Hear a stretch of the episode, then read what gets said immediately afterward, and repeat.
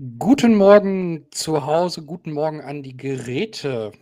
Heute befinden wir uns in der Schwerelosigkeit, in den unendlichen Weiten. Und wen könnten wir da besser mit ins Boot nehmen als unseren langjährigen Freund Klaus? Den begrüße ich an dieser Stelle ganz herzlich. Guten Morgen, Klaus.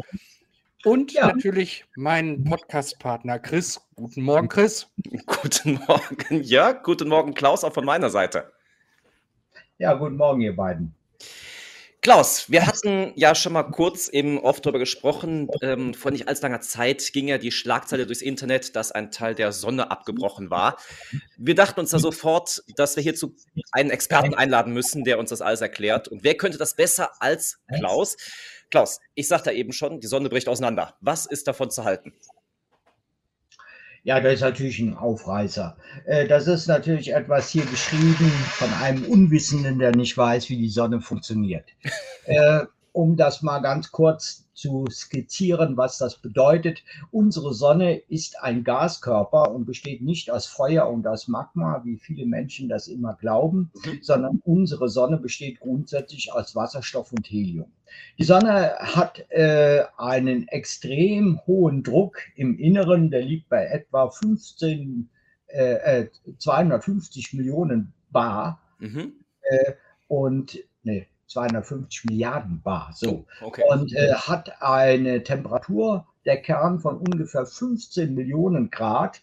Das bedeutet, im Inneren werden Wasserstoff- und Heliumatome fusioniert. Man nennt das eine Verschmelzung. Also durch hohen Druck und Temperatur werden Atome verschmolzen. Daraus ergibt sich Strahlungsenergie. Und deswegen leuchtet die Sonne, deswegen leuchten alle Sterne. Alle Sterne sind Sonnen oder Sonnen sind Sterne. Ganz einfach. Sie produzieren Licht und Wärme und deswegen können wir sie am Tag die Sonne leuchten sehen oder die Sterne in der Nacht. Das heißt also, Sterne bestehen grundsätzlich aus Wasserstoff und aus Helium. Alle Sterne funktionieren genau wie unsere Sonne. Diese Sonne dreht sich genau wie unsere Erde um die eigene Achse. Die Sonne braucht für einen Umlauf runde 25 Tage im Mittel wobei die Sonne sich an den Polen etwas langsamer dreht, an dem Äquator etwas schneller. Mhm. Und diese Sonne besteht also aus Gas und ist ein Gaskörper und Gaskörper verhalten sich in der Rotation anders wie unsere Erde. Die Sonne dreht in einer sogenannten differenziellen Rotation. Das ist ein kompliziertes Wort, ist aber einfach zu verstehen. Jede Schicht, wenn man also diese Gaskugel aufteilen würde in viele Schichten, ja. dreht sich mit einer anderen Geschwindigkeit. Und jeder kennt die Funktion eines Dynamos. Also ein Dynamo ist ja etwas am Fahrrad, ist zwar heute nicht mehr so üblich, kennt auch nicht mehr jeder, zumindest von, von den jungen Leuten, ist ja im Grunde genommen ein Gerät, das letztendlich Strom erzeugt. Außen herum ist ein Magnet, ein Festmagnet, innen drin gelagert eine Spule aus vielen Windungen aus Kupfer und durch die Drehung dieses Kupferkernes in diesem Magnetfeld wird Strom induziert. Bei der Sonne wird zwar auch Strom induziert mhm. durch diese gegensätzliche Drehung, aber vorwiegend Magnetfelder. Und diese Magnetfelder werden reichlich produziert. Das heißt also, die Sonne hat nicht ein Magnetfeld wie unsere Erde, das ja von Nord nach Süd strömt, äh, also von dem Nordpol zum Südpol, sondern die Sonne hat Tausende von solchen Magnetfeldern, die durch diese gegensätzlichen Schichten erzeugt werden. Und diese Schichten äh, äh, drehen sich also differenziell, also unterschiedlich und dadurch gibt es viele, viele Magnetfelder, die sich dann im Laufe der Drehung der Sonne verwirbeln, verknoten, verdrehen. Mhm. Und irgendwann brechen diese stark verknoteten, verzwirbelten äh, Magnetfelder an der sogenannten Photosphäre, an der Schicht, der sichtbaren Schicht der Sonne hinaus und dabei entladen sie sich mit einer hohen Geschwindigkeit und reißen natürlich heißes Material, Wasserstoff und Heliumgase nach oben. Das heißt, dann steigt eine sogenannte Protuberanz auf. Das sind diese, sage ich mal, sagt man im Volksmund, wird auch oft von den Sonnenstürmen geredet. Mhm, ja. Das heißt Protuberanzen. Und diese Protuberanzen, die schleudern Millionen von Tonnen jeden Tag in den Weltraum von der Sonne. Mhm. Das heißt, die Sonne verliert dadurch eine ganze Menge Material, aber das macht der Sonne letztendlich nicht viel aus. Ich sage mal, die Sonne wird so um die 10 Milliarden Jahre alt und durch diese Ausbrüche verliert die Sonne im Laufe dieser 10 Milliarden Jahre ungefähr ein Promille an Masse. Also die mhm. Sonne ist riesengroß. Und das, was da jetzt beobachtet wurde, das wurde dann jetzt von den Zeitungen interpretiert. Äh, es würde ein Stück von der Sonne abgebrochen sein. Das ist also die Unwissenheit derer, die sowas recherchieren, die sowas schreiben. Aber man dient sich heute oft eben sehr einfacher Beschreibung und dann äh, wird es sehr reißerisch dargestellt und dann denkt man, oh Gott, unsere Sonne ist zerbrochen. Nee, das kann gar nicht funktionieren. Unsere Sonne besteht eben aus Gas und äh, hat eine unglaublich hohe Gravitation, die lässt das Material nicht so einfach entfliehen. Ne? Mhm. Du hast ja gerade noch gesagt, wie viel Druck war noch mal in der Sonne drin? Aus wie viel 150 Milliarden bar. Ja, also als Vergleich, wie, wie viel Druck hat so ein Autoreifen? Ja, gehen wir mal ganz einfach aus, wenn wir uns das vorstellen, jeder, der sich ja morgens die Zähne putzt oder mhm. das Licht wäscht, der wird den Wasserhahn öffnen. Ja. Der Wasserhahn, der lässt das Wasser mit einem Druck zwischen zwei und drei Bar entweichen. Das ist der Druck in unserem äh, äh, Wasserkreislauf, mhm. in den Wasserleitungen. Dann gibt es einen atmosphärischen Druck, der uns ständig umgibt. Das ist die Druck unserer Atmosphäre, der liegt ungefähr bei einem Bar. So, und 250 Milliarden, 200, äh, 250 Milliarden Bar muss man sich etwa so vorstellen. Die größte Pyramide der Welt, das ja. wäre die Cheops-Pyramide, die drehen wir einfach um und stellen sie dir auf den großen C. Oh, das wäre nicht gut. Dann würdest du sagen, ouch, oder ja. würdest auch nichts sagen, aber das wäre ungefähr der Druck, der auf deinem C lasten würde. So ungefähr muss man sich das mal im Verhältnis vorstellen. Okay. Ne? Damit man da überhaupt mal eine Maßeinheit hat, weil 250 Milliarden Bar ist so viel, äh, das kann man sich im Grunde genommen gar nicht wirklich vorstellen. Ne? Das, das ist unvorstellbar und äh, wenn man das hört, ähm, ja. ja. Wahnsinn, was da draußen so möglich ist. Ähm, ich habe tatsächlich gerade beim Zuhören zwei Fragen entwickelt. Klaus, bitte verzeih mir dies. Ja, ja. Ähm, die eine Frage ist, die ist wahrscheinlich relativ schnell beantwortet. Ähm, du hast gesagt, jeder Stern ist im Prinzip eine Sonne. Äh, unsere Zuhörer kennen die Sonne ja als, als Wärmelieferant und Lichtlieferant. Warum ist es dann aber in der Nacht nicht warm? Die Sterne sind zu weit weg. Okay, gut. Ja? Das, das war einfach, habe ich ja gesagt. Ähm, und jetzt haben wir ja Ende Februar ähm, das Phänomen gehabt, dass wir äh, auch in westlichen Teilen die Polarlichter sehen konnten. Das war durch dieses ähm, vermeintliche Abbrechen der Sonne oder wodurch kam das? Genau. Das ist das Phänomen, das wir ja auch kennen. Das sind die sogenannten Polarlichter. Äh, Nordlichter nennt man das. Äh, das äh, ist auch deswegen, werden sie so genannt, weil man die vorwiegend an den Polen der Erde sieht. Diese Protuberanzen, wovon wir gerade gesprochen haben, die reißen natürlich äh, Millionen von Tonnen an Material in den Weltraum hinaus. Mhm. Dieses Material ist natürlich sehr, sehr energetisch. Und dieses Material kann dann auf unsere Erde zutriften braucht ungefähr von der Sonne zur Erde zwischen drei und sechs Tagen. Und wenn dieses Material auf die Erde zutriftet, dann kann unser Ma äh, Magnetfeld dieses Material natürlich sehr gut ablenken. Allerdings mhm. entspringen ja sozusagen das Magnetfeld vom Nord- oder Südpol und da sind die Magnetfelder sehr, sehr schwach. Und an den Äquatorebenen, da ist das Magnetfeld extrem stabil mhm. und deswegen treten solche Polarlichter grundsätzlich nicht am Äquator auf, sondern an den Polen unserer Erde, weil dort fällt das Material ein, kollidiert dann mit Sauerstoffmolekülen, es wird zum Leuchten angeregt und wir bekommen diese wunderschönen Polarlichter. Jetzt kommt es natürlich darauf an, wie viel Material fällt auf unserer äh, äh, oder wird auf unsere Erde zugetrieben. Mhm das, was da jetzt äh, vor einigen Wochen äh, äh, gewesen ist, das war also eine ganz massive Ladung gewesen. Mhm. Und dann können sich solche Polarlichter auch weiter nach Süden hin ausdehnen. Äh, und wir können dann hier in unseren südlichen Gefilden dann auch solche Polarlichter erkennen.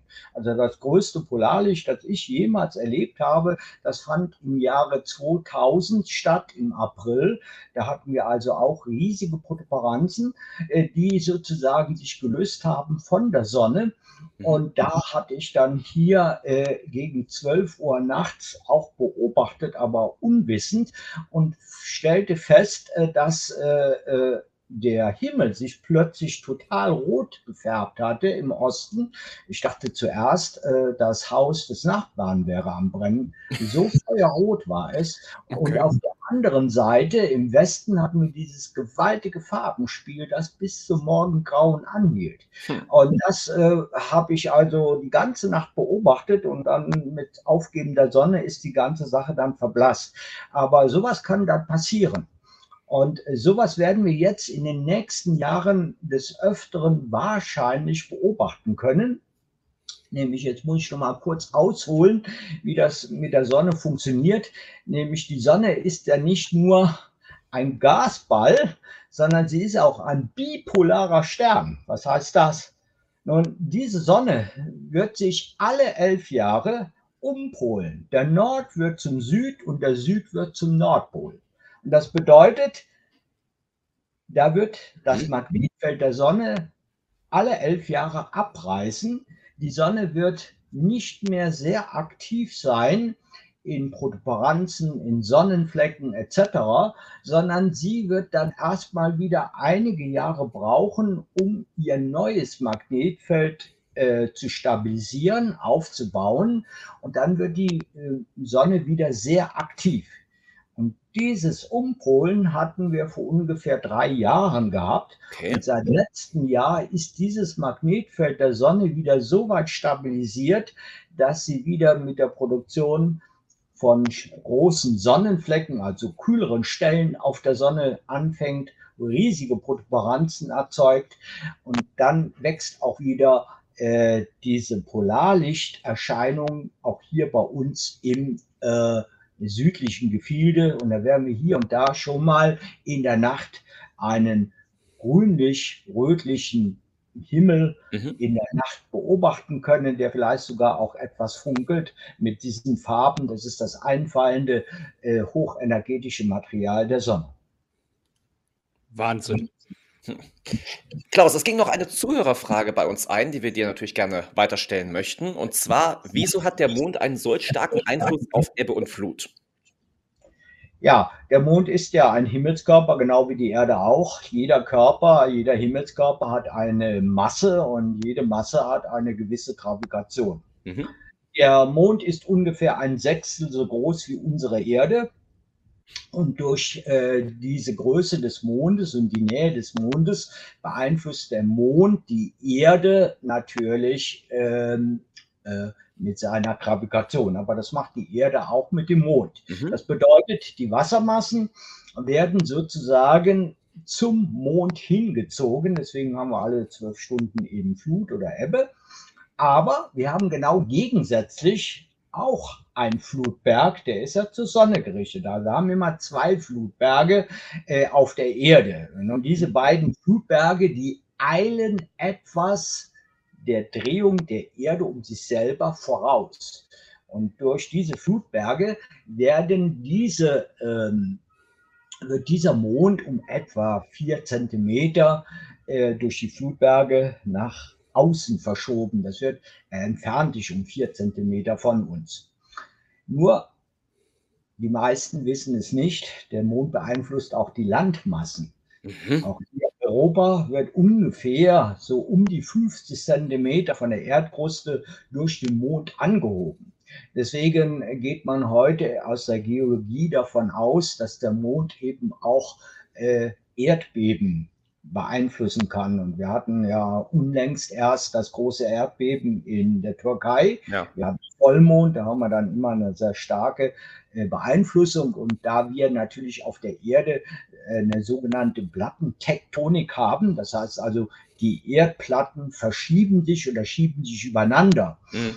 kann das natürlich, äh, das, das entwickelt immer Erdbeben. Aber bevor dann sich dort eine Versetzung ergibt von diesen Platten, kann der Mond einwirken und das mal etwas verschnellern oder negativ beeinflussen und entwickelt dadurch dann gleich schon so einen Abriss und dann kommt es zu solchen gewaltigen Erdbeben. Also der Mond ist da nicht ganz unschuldig, weil die Erde wird durchgewalkt wie so ein Knetgummi vom Mond und dasselbe macht die Erde natürlich mit dem Mond auch. Also die stehen sozusagen in Wechselwirkung. Ne? Und deswegen ist der Mond eben unser Begleiter unserer Erde und er verursacht eben diese Gezeitenkräfte. Das bedeutet aber auch, äh, Klaus, dass wenn wir eine Erde hätten, die keinen Mond hat, äh, wenn ich das richtig verstanden habe, ähm, dann ist es da auch schwierig, ähm, ja, Leben letztendlich äh, zu, zu generieren? Oder hat der Mond da gar nicht so einen Einfluss drauf? Ja, doch, doch, doch. Der Mond hat also einen, einen ganz entscheidenden Einfluss. Also es gibt ja verschiedene Szenarien, die gerechnet haben. Äh, Erde ohne Mond, Erde mit Mond. Heute geht man davon aus, der Mond war schon sehr, sehr stark verantwortlich für das Leben unserer Erde. Äh, und zwar der wichtigste äh, Faktor ist der, unsere Erde dreht sich ja um die eigene Achse. Mhm. Und diese Achse ist ja sozusagen zur Ekliptik, das heißt scheinbare Bahn der Sonne, ausgerichtet. Das heißt, wir müssen uns vorstellen, vor ungefähr fünf Milliarden Jahren mhm. Äh, gab es eine riesige Gas- und Staubwolke, und die wurde angeschubst durch Gravitationswellen, also Wellen, die durch den, das Universum driften. Die werden ausgelöst zum Beispiel durch Supernova. Wenn ein Stern seine äußere Hülle abstößt, dann gibt es Schockwellen, die breiten sich durch das Universum aus. Treffen sie auf so eine Wolke, wird die Wolke angeschubst, die Wolke beginnt zu rotieren. In, der Mitte äh, bildet sich dann äh, ein Protostern, die Masse verdichtet sich, wenn der Druck und die Temperatur hoch genug ist, dann beginnt diese Protosonne zu leuchten. Ein Stern ist geboren. So, jetzt läuft das Ganze um dieses Schwerkraftfeld dieses neugeborenen Sterns in einer großen Scheibe. In dieser Scheibe gibt es Gas, Gesteins- und Eisbrocken, die verklumpen miteinander und bilden dann nach einigen Millionen Jahren die ersten Planeten. So ist jetzt ungefähr unser mhm. Sonnensystem vor fünf Milliarden Jahren entstanden. Und da das eine große Scheibe ist, muss man sich vorstellen, dass äh, das sind die Planeten und die Sonne alle in einer Ebene zu finden. Das ist genauso wie wenn ich mir so ein Modell des Sonnensystems anschaffe, äh, anschaue, dann sind ja auch alle Planeten zur Sonne in einer Ebene ausgerichtet mit diesen Stangen. Hat jeder schon mal gesehen. Mhm.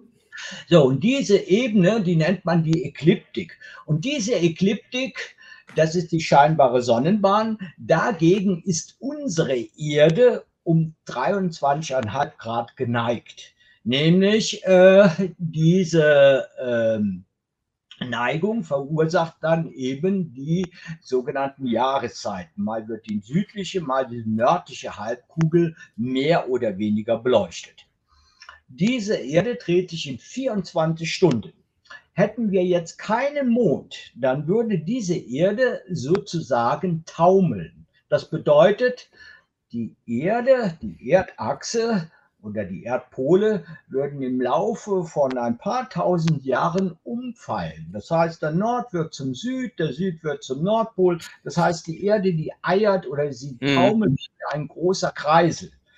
Und das hätte katastrophale Folgen für unser Klima. Hier hätte sich wahrscheinlich niemals wirklich dieses Leben entwickeln können, was wir heute kennen.